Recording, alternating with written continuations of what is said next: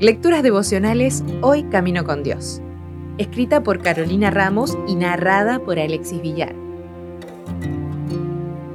Hoy es 19 de octubre. La música es un sueño. Bien, le respondió Saúl, consíganme un buen músico y tráiganlo. Uno de los cortesanos sugirió, conozco a un muchacho que sabe tocar el arpa. Es valiente, hábil guerrero, sabe expresarse y es de buena presencia. Además, el Señor está con él. Primera de Samuel 16, 17 y 18. Alice Hetzama fue una pianista judía que vivió 110 años y falleció en el 2014.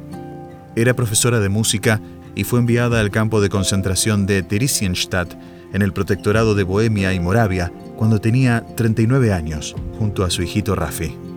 Ese campo servía como lugar de paso a los campos de exterminio y también como lugar de retiro para judíos ancianos para engañar a otros respecto a su destino final.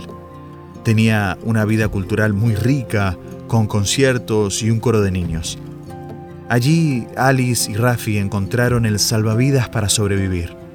Si eran músicos, tenían más probabilidades de salvarse, porque brindaban algo que se apreciaba en aquel lugar. Alice al saber que allí podrían tocar, pensó, si es un lugar donde podemos tocar, entonces no puede ser tan terrible. Sí, era terrible, pero también es cierto que pudieron sobrellevar la situación con mucho más holgura que otros judíos.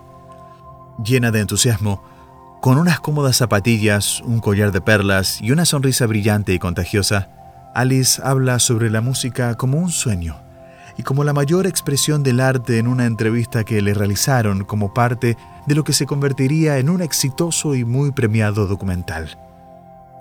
Al decir que la música es algo que se siente especialmente en momentos difíciles, cuando uno está sufriendo, hizo referencia a que es como una religión, que la música es Dios. Totalmente convencida, dijo que aún lo malo puede ser hermoso Contó que a los conciertos se acercaban personas muy ancianas y enfermas, y al escuchar los primeros acordes rejuvenecían y recuperaban un poco el aliento para seguir. Este don que Dios nos permite experimentar acá en la tierra será una de nuestras ocupaciones en el cielo. Cada vez que el Espíritu de parte de Dios atormentaba a Saúl, David tomaba su arpa y tocaba. La música calmaba a Saúl y lo hacía sentirse mejor, y el espíritu maligno se apartaba de él. Seguramente hoy puedes encontrar la forma de recobrar valor por medio de la música y compartirla con alguien que también necesite calma. Que otros te reconozcan, como pasó con David, porque Dios está contigo.